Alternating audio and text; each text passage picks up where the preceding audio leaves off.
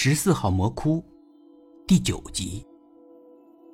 我又把照片塞进了夹层。我是不喜欢吴姐，但我喜欢那个小姑娘。那张照片嘛，我就又放回了原处。我的心思又集中在那几件衣服上。哎呀，真是难以取舍。但好歹最终我还是决定了。最后拿出来的那几件衣服，我扔进柜子里。我发誓，我再也不看他一眼。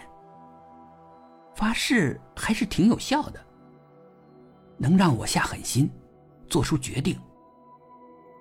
可什么时候逃呢？吴杰总是睡得很晚，而且啊，他的卧室总开着门，有一点响动，他都能听到。我没办法，只能等到他睡熟了。我才能留。我等啊，等。假装上厕所，出去看了好几回，还是觉得吴姐没有睡熟。我不能轻举妄动，吵醒她就不好了。我虽然力气比她大，但我怕她叫人，那么，那么，就不好对付了。我等啊。有一阵子我自己都睡着了。我醒来的时候，看了一下表，快两点了。我轻手轻脚的开了我房间的门。吴姐的卧室门还是开着，能听到她轻声的呼噜声。应该是睡熟了。我拿起了那个拉杆箱，没在地上拖。怕声音大，吵醒吴姐。我走到门口，轻手轻脚的开大门。谢天谢地，居然轻松的开了门。我拿着箱子出了门，直奔电梯。我没有关门，怕关门的声音会吵醒吴姐。我带着门禁卡，因此啊，我出门的时候，小区大门的保安连头都没有抬。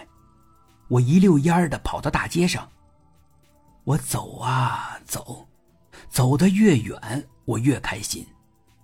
管他去哪儿呢，只要能离开魔窟，我就心满意足了。有辆出租车过来了，我伸手拦了下来。出租车司机也是半梦半醒的。去哪儿啊？我一下子懵了。是啊，我去哪儿呢？这个问题我没考虑过，只好马上考虑。我犹豫不决的样子，大概引起了司机的警觉。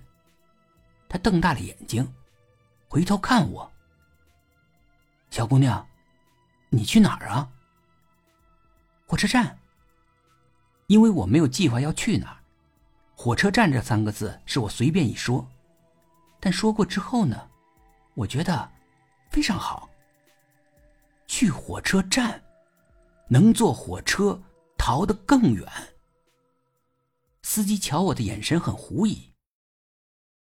去火车站，我回答的坚定了。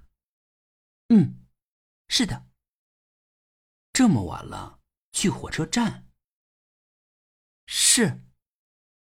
我说，我努力的装出成熟的样子，想让他忽略我的年龄。